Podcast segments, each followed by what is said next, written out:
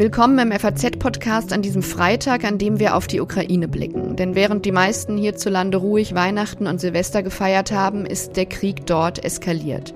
Die russischen Angreifer haben das Land mit einer beispiellosen Zahl von Raketen überzogen. Im Visier vor allem Zivilisten. Die ZDF-Reporterin Alisa Jung hat vor wenigen Tagen einen solchen Angriff überlebt, als eine Rakete ihr Hotel in Kharkiv traf. Inzwischen ist sie in Kiew, wo wir sie gleich erreichen werden. Seit zwei Jahren bereist sie das Land und kann uns berichten, wie die Stimmung ist und welche Antworten sie hört auf die immer drängendere Frage, wie lang die Ukraine sich noch wehren kann. Mein Name ist Livia Gerster und mitgearbeitet an dieser Sendung haben Kevin Gremmel, Anna Hartmann und Christopher Nagor. Heute ist Freitag, der 5. Januar. Schön, dass Sie dabei sind.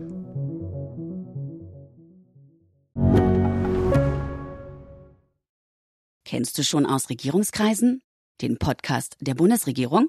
Hier erfährst du, wie man sich die Arbeit der Bundesregierung vorstellen muss. Wir schauen, nein, wir hören in den Maschinenraum. Wie werden Entscheidungen getroffen? Und warum so und nicht anders? Themen, Ereignisse, Termine, Alltägliches. Über all das reden wir in Aus Regierungskreisen. Jetzt reinhören, überall da, wo es Podcasts gibt. Ja, so heftig wie in den letzten Tagen waren die russischen Angriffe schon lange nicht mehr. Mein Kollege Christopher Nagor bringt uns kurz auf den Stand. Der Krieg in der Ukraine hat eine neue Phase erreicht. Nach der gescheiterten Gegenoffensive im vergangenen Sommer haben sich die ukrainischen Truppen entlang der gesamten Front in die Defensive zurückgezogen. Ende Dezember macht Putin ernst. In vielen ukrainischen Städten, darunter Kiew, Odessa und Kharkiv, werden die schwersten Luftangriffe seit Kriegsbeginn gemeldet. In der Silvesternacht wurden von Russland 90 Kampfdrohnen abgefeuert, in der Nacht darauf sogar 99. Zwar sollte nach russischen Angaben die ukrainische Verteidigungsindustrie angegriffen werden, tatsächlich traf es aber vor allem Zivilisten. Nicht nur an der Front, sondern im ganzen Land verschärft sich die Lage zunehmend. Infolge der massiven Luftangriffe auf Kiew waren zwischenzeitlich 250.000 Menschen ohne Strom. Bereits Mitte Dezember legten russische Hacker das ukrainische Mobilfunknetz lahm. Der zweite Kriegswinter wird mehr und mehr zur Zerreißprobe. In seiner Neujahrsansprache appelliert Volodymyr Zelensky an seine Landsleute, noch einmal alle Kräfte zu mobilisieren. Doch in der Ukraine wächst zunehmend die Sorge vor einem Nachlassen der finanziellen und militärischen Unterstützung aus dem Westen. Putin droht in seiner Neujahrsansprache unverhohlen, mit den Angriffen weiterzumachen. Auch deshalb blickt der UN-Sicherheitsrat in diesem Jahr mit großen Sorgen auf die Lage in der Ukraine. Wie der französische UN-Botschafter vor kurzem sagte, verbessere sich die Lage nicht wie erhofft, im Gegenteil, sie verschlimmere sich. Ein kleiner Lichtblick ist der bisher größte Austausch von Kriegsgefangenen zum Jahresauftakt. Die Ukraine und Russland gaben am Mittwoch bekannt, dass jeweils mehr als 200 eigene Soldaten ins Heimatland zurückgekehrt sind. Ja, vielen Dank für das Update und genau da machen wir jetzt weiter mit Alisa Jung, die für das ZDF über den Krieg in der Ukraine berichtet und die ich jetzt in Kiew erreiche. Hallo Alisa. Hallo Livia. Ja, Alisa, zuerst die Frage und ich sage ganz kurz dazu, dass wir uns duzen, weil wir uns schon lange kennen. Wie geht es dir und deinen Kollegen eine Woche nach dem Raketenangriff auf euer Hotel in Kharkiv? Uns geht es den Umständen entsprechend gut. Was meine ich damit? Wir haben zwei Kollegen, die verletzt worden sind bei diesem Angriff und die erholen sich natürlich immer noch von diesem Angriff und von ihren Verletzungen. Eine Kollegin von mir, die ist eben noch im Krankenhaus und wird auch dort behandelt. Die hat drei gebrochene Wirbel, eine gebrochene Rippe. Die wurde verletzt von Trümmerteilen in der Lobby, weil sie sich zum Zeitpunkt des Angriffs dort aufgehalten hat. Und der Kollege von mir, der auch verletzt wurde bei dem Angriff, der hatte noch einen kleineren Eingriff, aber ist nicht mehr im Krankenhaus. Hm. Ja, lass uns doch darüber jetzt mal genauer sprechen. Also das war ja der Abend vor Silvester, als ihr von dem Angriff überrascht wurdet. Vielleicht kannst du erst mal sagen, was ihr überhaupt vorhattet in Kharkiv, wie ihr da üblicherweise unterwegs seid und dann eben auch auf dieses Hotel kamt. Wir sind mit dem ZDF immer im ganzen Land unterwegs. Wir reisen, um möglichst Geschichten aus dem ganzen Land auch zu erzählen. Und wir waren jetzt in der ganzen Woche vor dem Angriff besonders im Osten des Landes unterwegs, hatten dort eben einige Geschichten erzählt, waren zum Beispiel am Heiligabend bei Soldaten in Frontnähe, um auch erzählen zu können, wie ein Land im Krieg, wie das für Menschen im Krieg also ist, natürlich ganz anders ist als für uns alle anderen auf der Welt, die wir unter dem Weihnachtsbaum sitzen. Also was bedeutet das? Wir waren also im Osten unterwegs und waren just auf dem Weg nach Kharkiv, um dort eine Geschichte über Befestigungsanlagen zu drehen. Denn das ist auch ein Thema, was die Ukraine zurzeit sehr beschäftigt. Wie können sie ihre Verteidigungslinien befestigen, um eben besser aufgestellt zu sein als letztes Jahr nach letztem Winter? Mhm. Und dann sind wir in Kharkiv, haben wir uns entschieden in Kharkiv, wie so oft in den letzten zwei Jahren, in einem großen Hotel, in dem einen großen Hotel, das Kharkiv Palace in Kharkiv zu übernachten. Warum? Weil dieses Hotel einen Bunker hat. Und mhm. das ist für uns aus Sicherheitsgründen natürlich etwas ganz Wichtiges, denn da wollen wir Schutz suchen, wenn denn etwas passiert. Und außerdem fühlten wir uns auch bis jetzt einigermaßen sicher in Hotels, die einfach von Journalisten und NGO-Mitarbeitenden bewohnt werden und, sage ich mal jetzt mal, von sonst eher niemand, also von Zivilisten einfach. Und so haben wir uns auch diesmal wieder für dieses Hotel entschieden. Und was ist dann passiert am Samstagabend? Wie hast du das erlebt? Ich war im fünften Stock zum Zeitpunkt des Angriffs oder kurz davor. Ich war also in meinem Zimmer im fünften Stock, genauso auch noch zwei weitere Kollegen von mir. Und dann, wie kann man sich das vorstellen? Es tut plötzlich einen unfassbar lauten Schlag, einen, einen ohrenbetäubend lauten Schlag und das Gebäude vibriert. Und du weißt sofort, es ist etwas ganz Furchtbares passiert, weil es ist so massiv, äh, wirkt das ein. Ich bin sofort ins Bad gerannt. Das ist das, was wir hier inzwischen so gelernt haben. Bring dich in Sicherheit in einen Raum ohne Fenster, hab zwei Wände zwischen dir und einer möglichen Detonation. In dem Falle ist ja aber die Rakete direkt in unser Hotel mhm. eingeschlagen. Das hat man also irgendwie gespürt.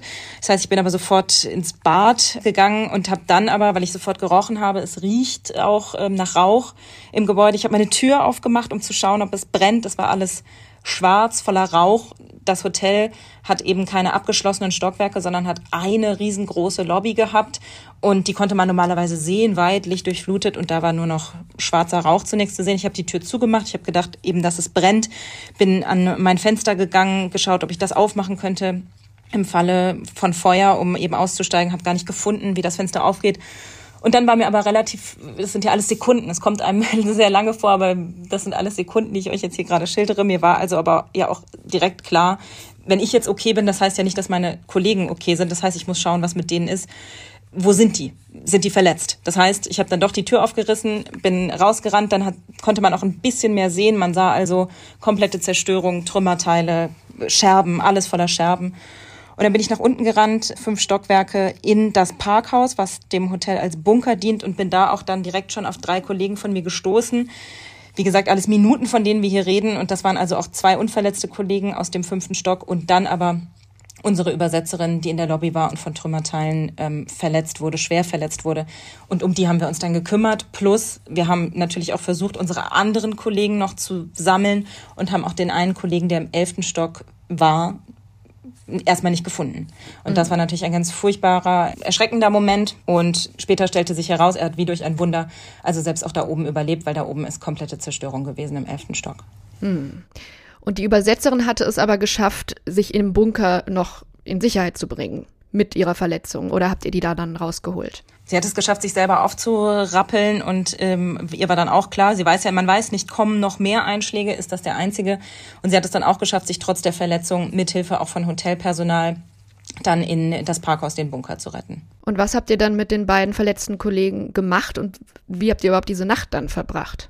Wir haben erste Hilfe geleistet bei meiner äh, Kollegin, bis die äh, Sanitäter kamen. Das hat auch eine Weile gedauert, was auch ganz, ja, ganz interessant war, weil natürlich in einer Großstadt wie Kharkiv, die auch häufiger mal zum Ziel wurde, wir irgendwie dachten, das würde schneller gehen, aber da gab es auch mehrere Verletzte. Es war wohl nicht so einfach. Es dauerte also einen Moment. Dann kamen die Sanitäter. Dann war sie zunächst versorgt und dann haben wir rausgefunden, dass unser Kollege aus dem elften Stock tatsächlich überlebt hat, auch verletzt ist, auch in einem Krankenhaus ist. Und dann sind wir erstmal dorthin gefahren, jeweils in die Krankenhäuser, nach unseren Kollegen geschaut, dass sie da versorgt sind. Und dann gab es die nächsten Angriffe auf die Stadt. Und zwar hat Russland Drohnen, Shahid-Drohnen in die Stadt reingeschickt. Und dann sind wir zunächst, als klar war, die beiden Kollegen oder die Kollegin im Krankenhaus ist äh, dort erstmal in der medizinischen Behandlung, die sie dringend brauchte, sind wir mit dem Auto ein Stückchen weggefahren aus der Stadt. Die Drohnen gehört über unseren Köpfen, die in die Stadt reingeflogen sind und da dann auch abgefangen wurden, teilweise ja detoniert sind. Du hörst einen lauten Knall, Du bist auf offener Straße, das ist einfach wirklich ein schreckliches Gefühl und vor allem, um es ganz klar zu machen, jetzt hat es uns getroffen, aber seit zwei Jahren geht es den Menschen in der Ukraine regelmäßig so. Mhm. Diese Angst, diese Furcht, dass das egal wo du bist, passieren kann, mitten in der Nacht, wenn du im Bett liegst, wenn du auf dem Weg zur Arbeit bist, wenn deine Kinder in der Schule sind, egal wo du bist, dass dir das passieren kann. Diese furchtbare Angst und dass dann auch etwas passiert, dass also Zivilisten getroffen werden, zivile Infrastruktur, dass dabei Menschen verletzt und getötet werden. Diese schreckliche Furcht, die ich euch jetzt hier als deutsche Journalistin, der das jetzt passiert nach zwei Jahren, ähm, erzähle, das erleben die Menschen ja seit zwei Jahren. Und das ist natürlich ein, ja, ein ganz schreckliches Gefühl für die Zivilisten hier in der Ukraine. Ja, das muss man sich immer vor Augen halten und äh, trotzdem nochmal die Frage spezifisch zu dem Hotel. Man hat ja die Bilder gesehen, ein riesiges Loch da im Innern, alles zerstört, wie du es beschrieben hast. Wieso greift Russland ein Hotel mit Journalisten an? Was ist da die Logik? Das ist eine sehr gute Frage, denn nach russischer Propaganda, die es natürlich dann auch direkt nach so einem Angriff auch gibt, sie haben zumindest gar nicht geleugnet. Das ist vielleicht schon mal was Neues. Sie haben ja gar nicht geleugnet, dass sie das Hotel angegriffen haben, haben aber behauptet, ich habe Verschiedenes gehört, gelesen, 200 ähm, Söldner sollen da drin gewesen sein, da soll ein Quartier der NATO gewesen sein. Fakt ist, ich war in diesem Hotel, es waren 15 Zimmer vermietet. Das hat uns die Hotelmanagerin noch am Abend bestätigt, davon 10 allein an Journalisten die Menschen, die verängstigten Menschen außer uns, die ich dort unten in dem Bunker angetroffen habe dann oder habe auch das Hotel verlassen sehen, waren eine Handvoll Zivilisten. Verängstigtes Hotelpersonal, wir in Schock und verletzt.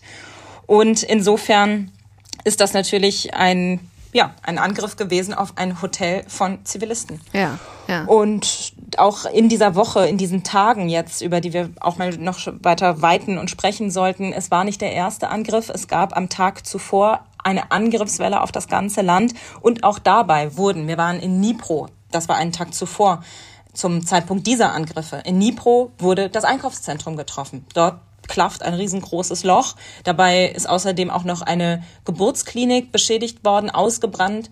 Dann die Wohngebäude von Zivilisten ringsherum, auch da. Also ein, ein ziviles Ziel. Insofern kann man davon ausgehen, das sind gezielte Angriffe auf Zivilisten, auf zivile Infrastruktur. Es ist eine Taktik Russlands, die Menschen hier mürbe zu machen, müde zu machen, ängstlich zu machen, einfach hier das ganze Land im permanenten Dauerstress zu versetzen. So kann man das eigentlich werten. Du bist ja seit zwei Jahren immer wieder dort. Ähm, würdest du sagen, das hat jetzt eine neue Qualität in dem Maße, in dem das eben Zivilisten und zivile Infrastruktur trifft? Und ähm, stellen sich die Leute auch jetzt darauf ein, dass es weitergeht?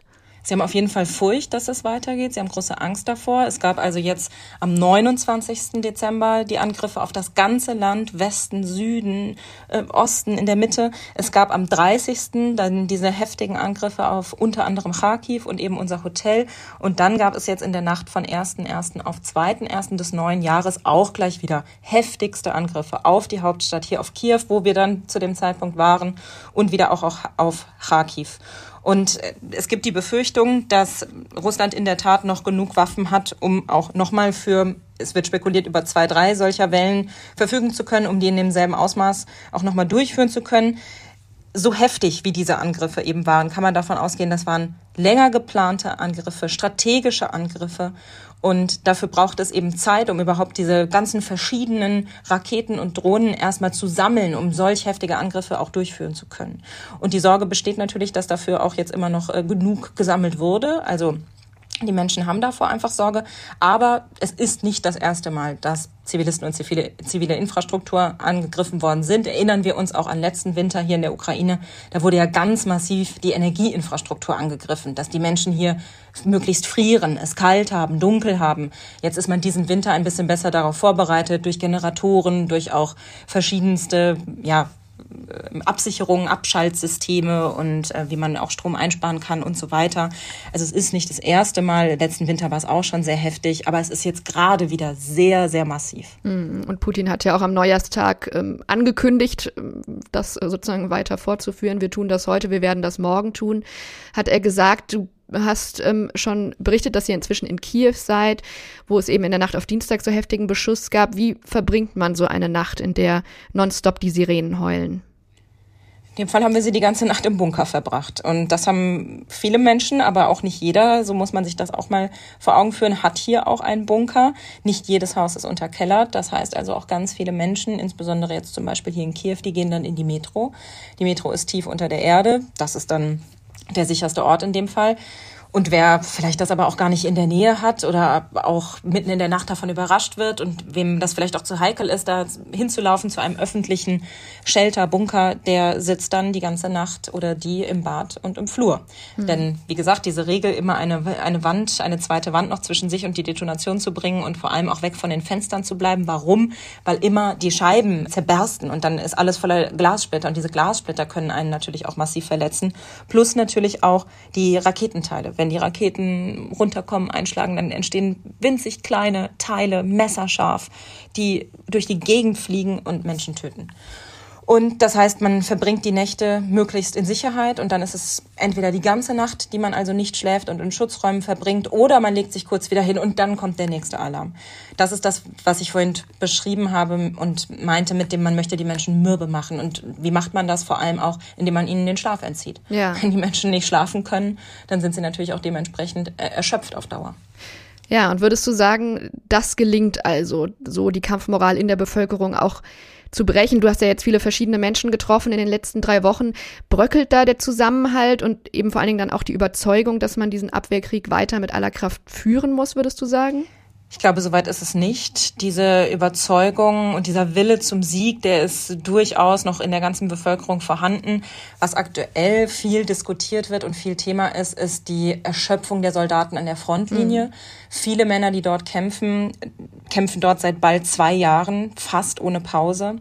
Und das ist im Moment ein großes Thema, mit dem sich die Ukraine beschäftigen muss. Ein, ein, ein, großer Berg, vor dem sie steht. Wie kann sie es schaffen, mehr Männer für den Kampf zu mobilisieren? Von vielleicht jetzt auch Menschen, die sich das nicht zutrauen, die sich davor fürchten, die vielleicht auch Angst und Sorge davor haben, das hören wir immer wieder, die sagen, ich kann das vielleicht gar nicht, was ich da machen soll an der Front. Und was, wenn ich in einem Bereich eingesetzt werde, den ich nicht kann? Was ist, wenn ich dabei sterbe? Da gibt es einfach viele Ängste. Da versucht die Regierung aktuell mit verschiedensten Ideen und Taktiken dagegen anzugehen. Eine davon beispielsweise ist, sie hat Headhunter-Agenturen engagiert, die ihnen dabei helfen soll, Männer zu mobilisieren. Wie machen die das? Die versuchen Menschen wieder eine Wahl, eine, eine Art Wahlmöglichkeit zu geben und Vertrauen aufzubauen, indem sie auf ihren Online-Plattformen sagen, hier kannst du eintragen, was ist deine Qualifikation, bist du besonders gut in ähm, IT, in Technik, was könntest du für dir, dir für dich vorstellen? Ist es vielleicht eine Drohne zu operieren, wenn du darin geschult bist? und versuchen dann möglichst die Menschen gezielt auf die Jobs zu verteilen, wo auch ihre Stärken am besten eingesetzt sind.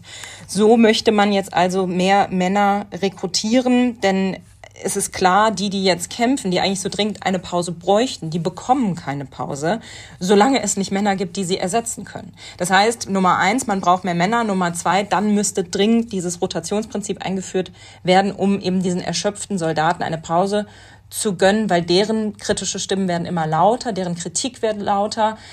Bittere, bittere Sätze hört man da auch. Ich habe mit Soldaten an der Front an Weihnachten, in Frontnähe an Weihnachten gesprochen, die gesagt haben, während ihr, und mit ihr meinten sie nicht nur wir alle im Ausland, sondern selbst auch Ukrainerinnen und Ukrainer im eigenen Land in den Städten, während ihr auf der Straße herumlaufen und lachen könnt, sterben wir hier. Also ein, ein sehr bitterer Satz, ein sehr krasser Appell natürlich auch um diese, diese Situation, diese, diese heftige Situation für die Männer, die an der Front kämpfen. Mhm. Und das heißt, es verstecken sich aber auch Leute, die nicht in den Kampf wollen. Es gibt wohl Leute, die das Haus nicht mehr verlassen. Das sind natürlich keine Menschen, die das öffentlich machen oder darüber öffentlich sprechen wollen. Ich weiß auch nicht, wie groß da jetzt also die, die Dunkelziffer ist. Es gibt, darüber hat man ja ein paar Zahlen. Es gibt auch Männer, die sich mit gefälschten Papieren ins Ausland abgesetzt haben, auch nach Deutschland abgesetzt haben. Da gab es eine Debatte um Weihnachten herum, dass aber das auch überhaupt gar nicht möglich wäre, für jetzt zum Beispiel Deutschland äh, diese Männer auszuweisen. Also so einfach geht das ja alles gar nicht. Das ist also erstmal auch gar nicht vorgesehen.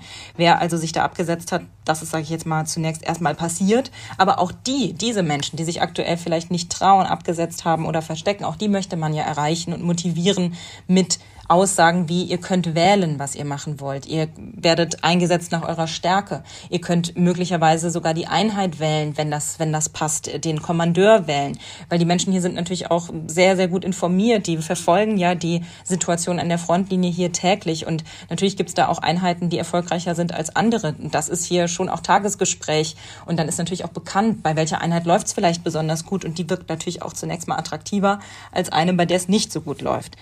Das ist jetzt also das größte Problem und im Moment das Thema, über das hier viel gesprochen wird auf der Straße. Ja, also der Ukraine gehen die Männer aus, aber ja auch die Munition, wie ukrainische Generale, Generäle jetzt wieder gewarnt haben. In Berlin hat die Bundesregierung die Angriffe jetzt verurteilt, will aber weiterhin keine Taurus-Marschflugkörper liefern. Du hast ja gerade gesprochen von den Soldaten, mit denen du an der Front gesprochen hast. Wie ähm, gucken die da drauf? Haben die das Gefühl, dass Deutschland und überhaupt der Westen nachlässt in seiner Unterstützung? Man hat auf jeden Fall sehr, sehr große Sorge davor, dass jetzt in den USA natürlich bekommen sie ja mit, dass es da unfassbaren Streit über das Hilfspaket, die Hilfen für die Ukraine gibt. Natürlich spricht man hier auch darüber, was ist, wenn in den USA gewählt wird im November und da möglicherweise ein Wechsel stattfindet. Wie sieht es dann um unsere Unterstützung aus? Das bereitet große Sorge. Also man beobachtet genau, was passiert im Ausland. Dann natürlich auch die EU-Hilfen, die feststecken nach wie vor, worüber beschieden werden muss, wo Ungarn das Veto eingelegt hatte. Auch da hofft man natürlich klar, man, man braucht die Hilfen, man braucht die Waffen, jetzt auch wieder wurde die Forderung erneuert. Außenminister Kuleba hat es jetzt nach den heftigen Luftangriffen auf, auf Kiew am 2. Januar auch nochmal ganz deutlich gesagt, die Ukraine braucht Luftabwehrsysteme, Drohnen jeglicher Art und auch Raketen, die über 300 Kilometer weite Entfernungen erreichen können, um sich verteidigen zu können gegen Russland. Wenn die Städte jetzt so massiv, die Zivilisten so massiv beschossen werden, braucht man natürlich Luftabwehrsysteme, um sich zu verteidigen. Das muss für die Luftabwehr sowohl am 29. Dezember als auch am 2. Januar eine Schwerstarbeit gewesen sein, überhaupt so viele Raketen und Drohnen abzuschießen, wie ihnen es denn auch gelungen ist. Man möchte sich gar nicht vorstellen, wie die Städte aussähen, wenn die Luftabwehr nicht diese Schwerstarbeit geleistet hätte. Das ist also auf jeden Fall natürlich eine Forderung der Ukraine, die Sorge davor hat, wenn das in dieser Intensität weitergeht mit den russischen Angriffen, wie sollen sie sich dann noch schützen? Ja, ganz klar. Und an der Front hört man immer wieder die Artilleriemunition. An der, an der mangelt es massiv. Avdivka ist im Moment so ein Ort heftig umkämpft von Russland immer wieder heftigst attackiert, wie jetzt auch gerade zur Stunde in diesen Tagen und da immer wieder die Diskussion auch über mehr Munition. Die Ukraine ihrerseits selbst natürlich möchte auch von einer Million Drohnen sind die Rede produzieren, da natürlich auch so viel machen, wie sie nur können, aber es reicht eben nicht. Das ist natürlich auch immer wieder die Message. Man ist auf die Hilfe aus dem Westen natürlich angewiesen. Du hast gerade berichtet, wie bitter der Soldat sprach ähm, über Weihnachten, was andere sorglos verbringen können. Wie war es für dich, die Feiertage dort zu verbringen? Man kriegt ja dann über Social Media mit, wie alle hierzulande diese Tage verbringen und was da dann so wichtig ist. Wie sah das aus der Ukraine aus? Ganz weit weg, ganz weit weg, weil selbst auch, wenn man nicht in Frontnähe ist, ist es für die Menschen, für viele Menschen in den Städten auch kein normales Weihnachten. Die allermeisten Familien haben nicht zusammen feiern können, denn irgendein Bruder, Sohn, Vater, Freund kämpft ja bei den allermeisten Familien an der Front oder ist bei der Armee, ist irgendwo eingesetzt, sei es auch nur in Frontnähe, hat also auf jeden Fall da nicht frei bekommen, konnte nicht nach Hause kommen. Das ist das eine. Andere hatten auch die Situation natürlich, dass vielleicht auch Familienmitglieder gar nicht mehr leben, die schon getötet worden sind bei Angriffen im Kampf oder sich auch im Ausland gerade befinden. Also zerrissene Familien. Selbst also für die Menschen hier im Hinterland der Ukraine jetzt keine Situation von äh, friedliche Weihnachten, also auch davon weit entfernt. Und Deswegen für uns war das natürlich dann auch eher weit entfernt. Und ähm, wir haben also ähm, gearbeitet, aber dafür sind wir ja auch hier. Und es grenzt an ein Wunder, hast du geschrieben, dass ihr überlebt habt, diesen Raketenangriff auf das Hotel. Und das zeigt ja nochmal, sehr deutlich ist, wie gefährlich es eben ist, über den Krieg in der Ukraine zu berichten. Wie geht ihr jetzt damit um im Team? Wie helft ihr euch und vor allem, wie arbeitet ihr jetzt weiter nach so einem Erlebnis? Wir arbeiten weiter, direkt arbeiten wir weiter. Das ist das eine. Die Arbeit hilft ja auch. Die Arbeit hilft ja auch, um ähm, das natürlich zu verarbeiten. Ich meine, es geht ja hier auch einfach weiter. Die Angriffe gingen auch ganz unmittelbar weiter für die Menschen in der Ukraine eben seit zwei Jahren immer wieder, manchmal fast täglich. Insofern bleibt die Arbeit ja auch genauso wichtig und genauso intensiv, wie sie vorher auch schon war. Wir sind natürlich jetzt wenn man das so sagen kann, noch mehr geschärft, aber waren wir vorher schon auch. Also wo wir schlafen, wie wir sicher sein können. Wir überlegen uns das alles sehr, sehr genau, wählen ja deshalb auch diese Orte, wo wir uns aufhalten, auch sehr genau aus. Aber es zeigt eben diese Willkür in diesem Land, dass es schon auch immer und überall eintreffen kann. Das ist diese Taktik Russlands, das ist das, worauf sie mit diesen Angriffen abzielen und das ist natürlich auch die Gefahr, in die man sich begibt. Der Unterschied ist, wir können wieder gehen, die Menschen hier in der Ukraine, die können nicht gehen. Die leben hier, das ist ihr Land, die haben also keine Wahl. Du hast inmitten all dieses Horrors ja auch immer wieder hoffnungsvolle Momente erlebt und darüber berichtet. Was war so eine Begegnung, die bleiben wird? Ganz viele. Es sind ganz viele Begegnungen, die ich nie mehr vergessen werde. Jetzt zuletzt zum Beispiel auch habe ich Mütter getroffen in einem Krankenhaus in Pokrovsk. Das ist auch in Frontnähe in einer Station, die Frühchen, ähm, die einzige Station im ähm, von der Ukraine gehaltenen Teil des Donbass, der also nicht russisch besetzt ist, die einzige Station, die Frühchen dort behandeln kann. Und es gibt eben dort in der Region auch immer mehr Frauen, die Frühchen zur Welt bringen. Und diese kleinen tagealten Kinder zu sehen, die in eine Welt geboren werden unter so schwierigen, widrigen Umständen. Und dann ist da trotzdem Leben, dann ist da natürlich trotzdem Hoffnung, neues Leben und einfach Frauen, die hier Kinder gebären und die auch sagen, das ist unser Land und ich habe hier mein Leben, meinen Mann. Und eine Frau sagte eben zu mir, aus großer Liebe werden glückliche Kinder geboren. Also diese große Hoffnung, dass dann trotz all diesem Leid hier natürlich einfach durch diese unglaubliche Stärke der Menschen auch natürlich Glück entsteht und auch wieder etwas Gutes entstehen kann, eine gute Zukunft entstehen kann, das gibt einem natürlich doch auch immer wieder Hoffnung. Auf jeden Fall diese, diese Stärke der, der Menschen hier, die hautnah zu spüren. Hm. Vielen Dank, Alisa, für deine Zeit und pass auf dich auf. Danke. Ja, Alisa Jung berichtet von der Stärke der Menschen und ihrem Glauben an das Gute, trotz allem. Aber es wird auch klar, ohne Unterstützung aus dem Westen kann die Ukraine nicht bestehen. Meine Kollegen Felix Hoffmann, Kathi Schneider und Klaus-Dieter Frankenberger haben darüber im Auslandspodcast mit dem CDU-Politiker Norbert Röttgen gesprochen. Er sagt, ich bin äh, sehr sicher, dass im Jahr 2024 die Ukraine den Krieg nicht verlieren wird, weil die Ukraine als Nation entschlossen ist, sich zu verteidigen, ihr Überleben als Nation und als Staat zu verteidigen. Das, was äh, als Frage des Jahres 2024 ansteht, ist, wird der Westen sein Verhalten aus der vergangenen Jahr fortsetzen, der halbherzigen Unterstützung. Es liegt am Westen, ob es so weitergeht, ein endlos, ein jahrelanger Krieg mit fürchterlichen Leiden und Sterben. Das ganze Gespräch mit Norbert Röttgen und einem Ausblick auf die Krisen, Kriege und Wahlen in diesem Jahr können Sie ab morgen früh in unserem Auslandspodcast hören, der FAZ Machtprobe. Mein Name ist Lieber Gerster und wenn Sie mir Feedback geben wollen zu dieser Sendung, dann schreiben Sie uns gern an podcast.faz.de. Wir freuen uns immer über Mails und vor allem, dass Sie uns zuhören. Danke dafür und bis Montag, wenn Sie mögen.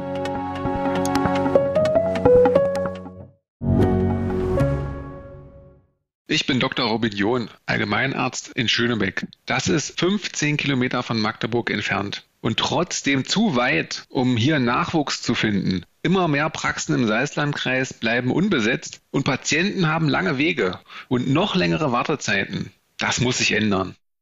Die besondere Nähe der niedergelassenen Haus- und Fachärzte ist in Gefahr.